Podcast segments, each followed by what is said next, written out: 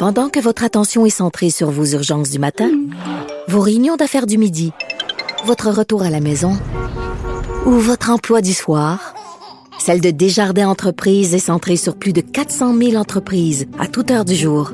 Grâce à notre connaissance des secteurs d'activité et à notre accompagnement spécialisé, nous aidons les entrepreneurs à relever chaque défi pour qu'ils puissent rester centrés sur ce qui compte, le développement de leur entreprise. Ben oui, on le sait. Martineau, ça n'a pas de bon sens comme il est bon. Vous écoutez Martineau. Cube Radio. Alors, je discute avec Normand Lester, blogueur au Journal de Montréal, au Journal de Québec et animateur ici du balado Normand Lester raconte. Et Normand, ça brasse beaucoup au Myanmar, qui est l'ancienne Birmanie. Oui, ben, il y a eu un coup d'État euh, durant le week-end. Euh, la personne qui exerce les fonctions de présidente Aung San Suu Kyi, qui, qui a, elle a été arrêtée et emprisonnée par les militaires qui reprennent le pouvoir. Euh, Madame Sun Kyi, vous le savez, euh, est prix Nobel de Ben la oui. paix, mais elle-même s'était grandement discréditée en allant devant la Cour internationale de justice à La Haye défendre les militaires de son pays qui étaient accusés de crimes de guerre et crimes contre l'humanité, contre la minorité Rohingya.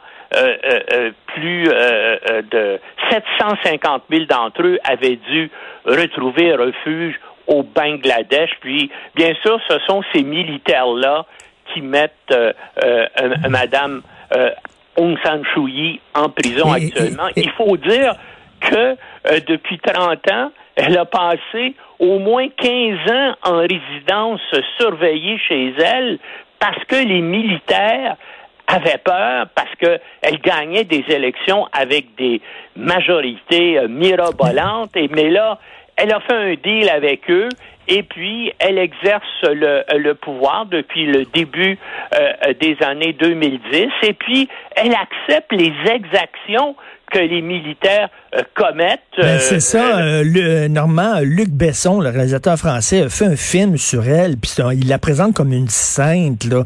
Vraiment, c'est loin d'être une sainte, cette femme-là. Ben, c'est loin d'être. Comme je disais, elle a eu le culot d'aller à la haie pour défendre les militaires. Et puis donc, il y a des journalistes étrangers de l'agence Reuters et des journalistes birmans qui ont écrit des articles pour dénoncer les, la répression terrible des Rohingyas. Puis elle a dénoncé ces, ces, ces journalistes-là. hein. Elle s'est mis corps et âme au service Ben de oui. l'armée. Et là, l'armée l'emprisonne de nouveau, mais il y a eu des élections au mois de novembre qu'elle a gagné massivement, là, les deux chambres, massivement à 80% Elle a eu des votes. Et puis, devinez ce que les militaires y ont fait? Ils ont fait comme Donald Trump. Ils ont dit, hey, cette élection-là, là, ça a été volé, tout ça. Et puis, bien sûr, ils reprennent euh, le pouvoir. Mais il faut dire que dans le malheureux pays euh, du Myanmar, euh, qui est, qui est une ancienne colonie britannique qui a obtenu son indépendance en 48, les militaires ont exercé le pouvoir pour une grande majorité euh, euh, du temps. C'est un pays là, de 54 millions d'habitants euh, pris entre la Thaïlande, la Chine, l'Inde et le Bangladesh, avec des dizaines de minorités ethniques, ce qui fait que le pays est en constante guerre civile contre une ou l'autre de ces minorités-là. C'est un pays assez, assez tragique, mais et là, ben voilà, les militaires reprennent le pouvoir qu'ils exercent euh, depuis. euh, c'est euh, c'est eux qui exercent le, le pouvoir généralement. Puis là, ben ils ont décidé de le reprendre. Qu'est-ce qu'ils vont faire? Ils vont probablement modifier la Constitution comme ils font chaque fois quand ils reprennent euh, le pouvoir. Puis ils vont s'assurer, de toute façon, quand ils sont pas au pouvoir, c'est eux qui dictent la politique euh, du pays. En tout cas, le film de Luc Besson, ça a été fait en 2011. Ça s'intitule The Lady. Et c'est une vision, mais à l'eau de rose de cette femme-là, qui est loin d'être irréprochable.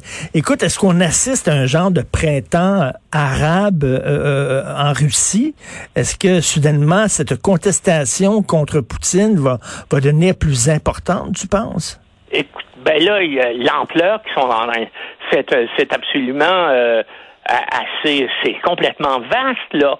On parle de centaines de villes en Russie, de la mer Baltique à Vladivostok, où il y a des, euh, euh, des manifestations, hein, des, des milliers de personnes encore en fin de semaine là, ont été arrêtées. Puis euh, tu as vu les scènes très, très brutales mm-hmm. à la télévision, là, de la répression.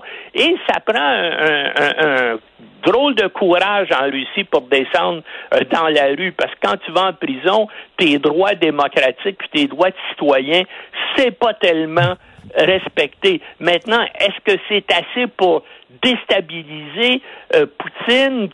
Que peut faire Joe Biden? Qu'est-ce qu'on peut faire ici en Occident pour aider le courageux Navalny qui est retourné en Russie alors qu'il savait qu'elle allait euh, être arrêté et l'opposition euh, démocratique. Hein, disons-le, les sanctions là, qui ont suivi l'annexion de la Crimée en 2014 n'ont pas eu grand effet.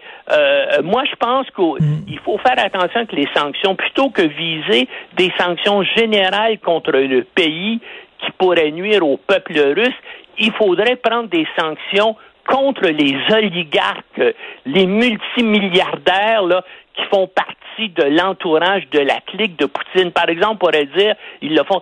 Tous ces gens-là n'ont pas le droit de voyager à l'étranger, puis n'ont pas le hmm. droit d'investir en Occident. Mais ça, les Anglais hésitent parce qu'une bonne partie de ces bandits russes-là, de ces oligarques-là, font affaire sur la place financière de Londres. On parle, ça vaut des dizaines de milliards de dollars. Et c'est pour ça que les Anglais hésitent toujours quand il faut prendre des mesures contre ces gens-là. Et c'est et, et, c'est la seule façon, d'après moi, d'avoir une influence. Si ces gars-là sont pris qu'ils peuvent pas aller sur leur yacht géant mm. en Méditerranée, qu'ils peuvent pas aller dans, dans leur villa sur la côte d'Azur ou euh, en, Italie, ça, ça pourrait les embêter. Et Normand, j'ai lu quelque part que Poutine serait l'homme le plus riche au monde parce que lorsqu'il est arrivé au pouvoir, il, il y avait des, des, industries qui étaient nationalisées. Il les a vendues euh, pour une bouchée de pain à, des amis en, échange d'une ristourne, d'un pourcentage des profits qu'ils vont faire avec ça. Ça rend qu'il est riche, incroyable. Ben moi, j'ai entendu le chiffre, là, c'est pas 34 milliards de dollars que j'ai entendu comme chiffre. Mais tu as vu son palace? Euh, je peux, je peux pas donner une source là-dessus, mais j'ai entendu ce chiffre-là. Et on a vu le vidéo de Navalny, justement, qui a mis en onde sur le, château qui s'est fait. Écoute, Sagar à côté là, des démarrais, c'est, un cabanon. oui, exactement. Oui, oui. Oui, oui, il faut ombrage au démarrer, là. Mais bien sûr, il met pas ça à son nom. C'est au nom de personnes euh, à travers des fondations et des amis, des, euh, euh, des sociétés d'investissement dans des paradis fiscaux. Hein.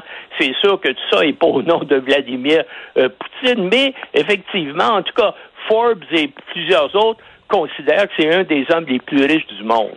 Et là, qu'est-ce qui se passe aux États-Unis? Le, Grand Orange euh, changé d'avocat.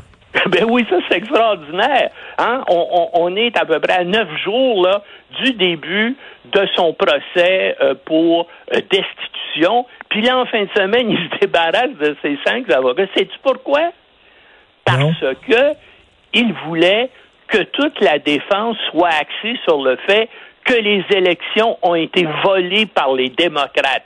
Ils voulaient que ces avocats-là, ça soit ça leur principale défense, qui contestent pas la constitutionnalité de la, de la procédure parce qu'il n'est plus au pouvoir. Ils voulaient que ces gens-là répètent constamment Trump s'est fait voler l'élection par les démocrates et puis donc tout ça est injuste. Mais les avocats qui sont un peu lucides ont refusé de procéder de cette façon-là. Donc, il s'est débarrassé d'eux, puis là, il a engagé deux avocats qui sont des gens euh, qui sont prêts à tout hmm. euh, pour avoir de la euh, de la publicité.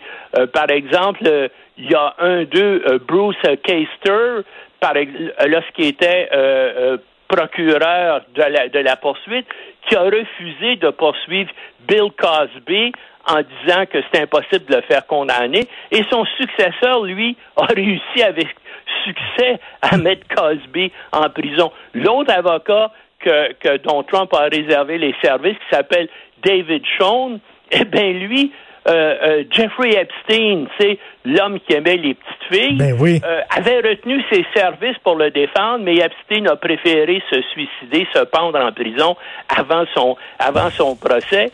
Et puis, Sean était aussi l'avocat de Roger Stone, vous savez, l'homme qui se déclare lui-même le spécialiste des coups de Ben cochon oui. pour Donald Trump, mais lui aussi, il n'y a pas eu de procès parce que euh, Trump, bien sûr, l'a fait pardonner. Et, et ça en- va être un cirque. Ben oui. Ça va être un cirque là, quand ça va commencer la semaine prochaine. Là. En, en- en- en terminant, Normand, j'ai lu dans The Guardian qu'il y a un journaliste qui est en train de sortir un livre, qui va sortir un livre bientôt. C'est les confessions d'un espion russe qui Oui. dit que euh, Donald Trump est, euh, est un, un espion dormant pour la Russie depuis 40 ans. Moi, ça me ça me surprendrait pas. C'est sûr qu'il faut que Poutine ait quelque chose sur lui pour le faire chanter. Sinon, son comportement est inexplicable durant toute sa, euh, sa présidence. Et Trump sait depuis les années 80 qu'il veut investir euh, en, en Russie. Ben c'est ça, donc il, jour- il aurait été recruté par le KGB dans les années 80. Il travaillerait pour le, le service de contre-espionnage russe depuis 40 ans. Je sais pas si c'est vrai, là. mais- ça, ben, il s'agit de voir euh, dans quelle mesure, puis qu'est- qu'est-ce qu'on a sur lui pour le faire chanter. Mais ça, là, avec les enquêtes qui se poursuivent, et moi en particulier, c'est les enquêtes du côté de, de la Deutsche Bank, hein, la grande banque allemande, là, qui est la seule banque qui veut faire affaire avec Trump depuis les années 90. Mais cette grande banque allemande-là fait aussi des affaires importantes avec les oligarques russes de l'entourage de Poutine. Maintenant, euh, le procureur du district sud de, de Manhattan essaie d'avoir le- demande à la Deutsche Bank de lui donner tous les documents financiers sur Trump.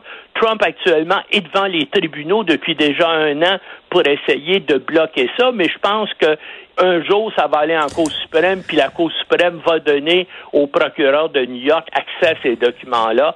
Euh. Et là, on risque de comprendre qu'est-ce que la Russie détient, comment elle fait chanter ou comment elle a fait chanter Donald Trump? Ouais, peut-être une histoire de prostituée avec Ben, qui a- faisait pipi sur lui aspect- là. Merci y a beaucoup. aussi cet aspect-là qui touche, hein, parce que Trump a dirigé le concours Miss Univers.